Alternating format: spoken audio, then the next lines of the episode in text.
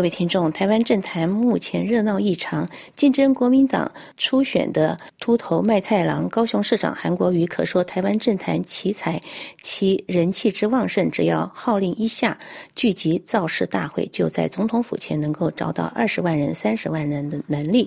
目前他的民调支持度是国民党二零二零初选中最高的候选人，他的支持者及粉丝对他也是有钢铁。般的忠诚被称为韩家军。本次中华世界发光邀请台湾资深媒体人陈东豪先生为我们介绍引人瞩目的韩国瑜的粉丝支持者这群韩家军的现象及特性。陈东豪首先对我们说，在台湾目前我们会讲说有韩啊，或者去年我们用韩流来形容韩国瑜的支持者。嗯，那呃，韩国瑜的崛起事实上是非常的短暂啊，就是。他从没有人注意，呃，比如说他去选高雄市市长的时候，大家觉得不可能啊，不可能任命。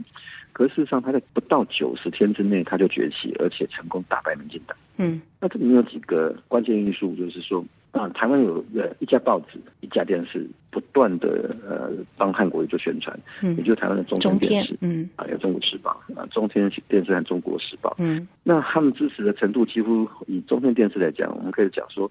呃，他一天二十四小时，每一个小时的节目的新闻里面，韩国瑜占了百分之七八十，他几乎快要没有其他的新闻。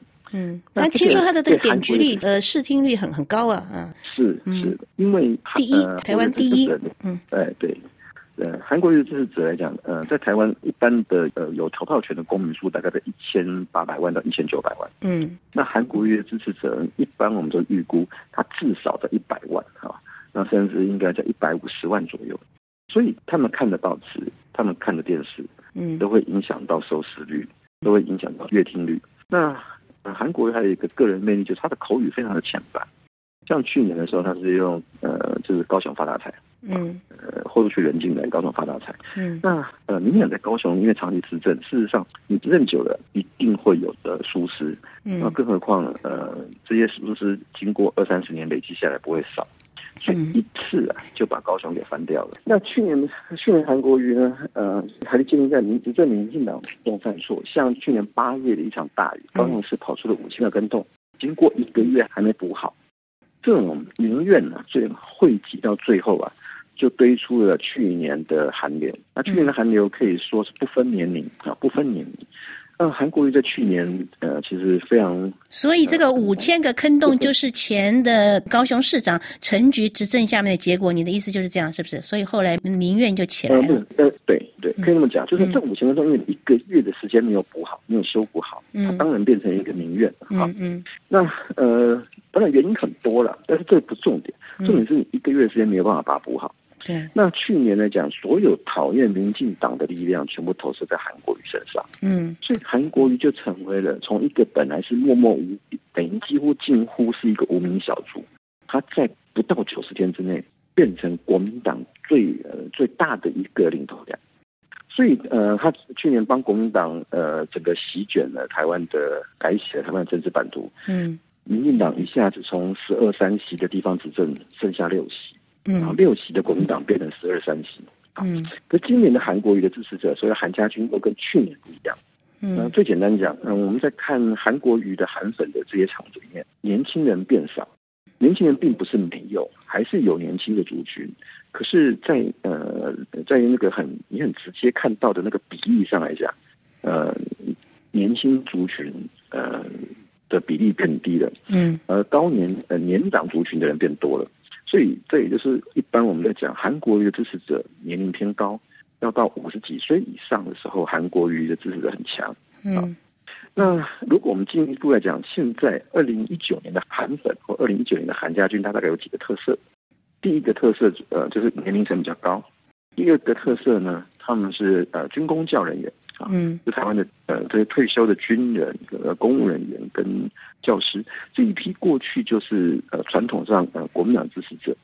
那第三，他有第三个啊，第三个呢就跟韩国瑜现象有很重要的关系。嗯，韩国瑜是一个非常会运用口号式的一个政治人物，他最有名的一句口号就是发大财。那这一个事情呢，刚好跟呃反映到台湾社会的底层，在台湾社会有一定比例的人。呃，他们是每天都很辛苦工作的人，嗯，啊，那呃，他们等于是平头老百姓。那他们对于呃经济上的翻身的这种期望值啊，就投射到了韩国瑜身上，就是发大财这三个字，呃，事实上点出了台湾呃很多小老百姓生活上的困难。嗯，所以现在你看到的韩粉哈，它事实上是三块。嗯，第一块是年龄比较高，第二个呢就是呃这个呃传统的成功教国民党支持者，第三块是所谓的小老百姓，生活收入经济上比较弱势的族群。那呃。这三种人啊，呃，构成了韩粉的主体。嗯，那韩粉还有一个是，呃，在国民党里面形成很大的震撼的是，呃，台湾的国民党还有一个很重要的支持者，就是台湾的地方派系。嗯，啊，地方派系呢，呃，他们长期以来跟国民党是一个合作关系。嗯，呃，但是他们普遍存在在台湾的农业县，就农业的人口。嗯，那韩国语。有一个特殊，还有一个跟国民党其他政治都不一样的是，呃，他这次地方派系是站在韩国这边的。嗯，那这个现象呢，在国民党过去曾经发生过一次分裂啊，就是一九九九年，呃，那时候的国民党是副总统连战啊，代表国民党去竞选两千年的总统。那当时国民党原来的前台湾省省主席宋楚，后来脱党参选。嗯，那一年呢，呃，宋楚瑜的支持者。呃，就是有两种人，一个是传统的这个军工教，嗯，再加上地方派系，也就是那一次的地方派系呢，是压倒了这个宋楚瑜，嗯，那造成国民党的一次分裂。那那一次宋楚瑜是赢了连战，可是这一次我们在看韩国瑜的支持者里面，他其实有一部分呢，你可以看得到当年宋楚瑜的影子，就是地方派系加上军工教啊，但是他跟当年的宋楚瑜不一样的部分呢，就是社会底层的。这一块的支持者，过去来讲，曾经是呃民进党重要的的支持者来源。农会这次呢是转到了韩，嗯呃那是地方派系哈，农会水利会这是属于地方派系。嗯嗯。可是所谓的摊贩呐这些啊，过去是比较容易支持民进党的，但这次支持韩国瑜的。嗯。所以我们在看这一次的韩家军，它的成分来讲，嗯，所以你可以看到说，它会有农会啊、渔会这种地方派系的系统。嗯。它会有军工教。啊，然后它会有这种摊贩的这种庶民百姓。那如果就年龄层来讲，年龄会比较高一点啊，他大概要五十几岁以上的人，年纪越大，对韩国瑜的支持度就越强。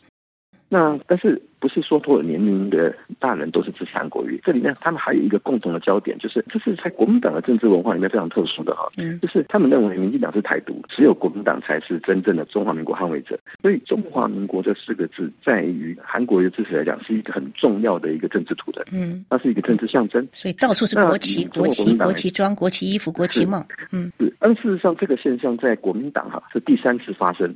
在国民党在李登辉担任总统的时代，哈，嗯，曾经发生过一次分裂。那个时候是新国民党连线分裂出去成为新党。嗯，当年的这个新国民党连线，韩国瑜就是新国民党连线的立法委员。嗯，但是他没有脱党，他还是留在国民党。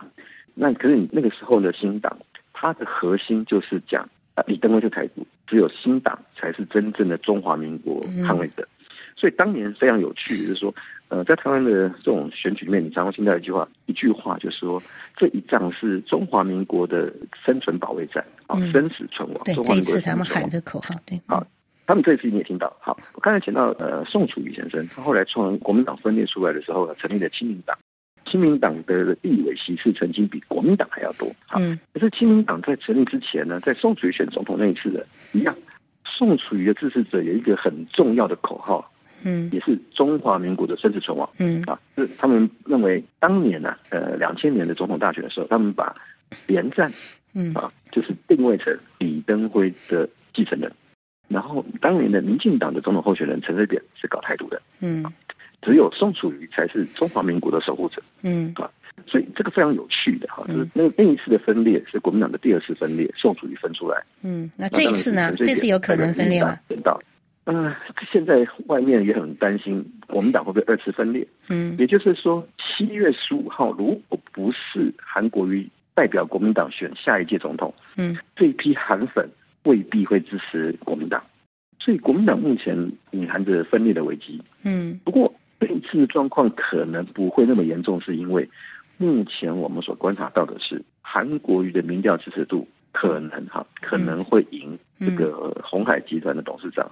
郭台铭。嗯，所以如果七月十五号是韩国瑜赢的话，国民党大概就可以避免分裂的危机。嗯，可是他可能失去的是郭台铭所代表背后有一批中间选民的支持。嗯，因为韩国瑜的支持者，他们比较亢奋，嗯，也比较具有攻击性、激情，所以，嗯，韩国瑜，嗯，韩国瑜的问题就是他的支持者非常非常的团结。